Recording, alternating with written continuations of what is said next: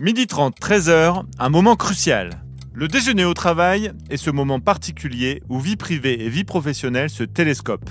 On le scrute. Scrute. Saviez-vous que la loi ne prévoit absolument rien pour le déjeuner au boulot? Tout juste prévoit-elle, dès que le temps de travail atteint 6 heures, une pause de 20 minutes consécutives. La question du déjeuner au travail n'est évidemment pas qu'une question réglementaire. Elle concerne également la santé, la vie sociale et même la reconnaissance.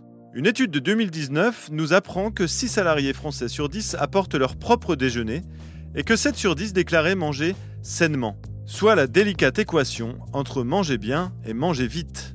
Une autre étude sur les contraintes de temps et les comportements de déjeuner des salariés insistait sur l'importance de ce moment hybride où les vies pro et perso se confondent. La pause méridienne n'est d'ailleurs pas systématiquement celle du déjeuner. On a tous connu un collègue qui partait à la salle de sport tandis qu'on reprenait du 4 quarts. La pause méridienne est selon cette même étude une zone tampon qui peut servir à rattraper ou à gagner du temps, que ce soit pour le taf ou pour le perso. On note d'ailleurs que les femmes utilisent davantage cette pause pour remplir des obligations personnelles. C'est aussi une question d'identité. Dis-moi où et avec qui tu déjeunes, je te dirai où tu en es dans ta vie professionnelle, mais aussi personnelle. La tendance à l'isolement fait partie des signaux faibles de mal-être au travail.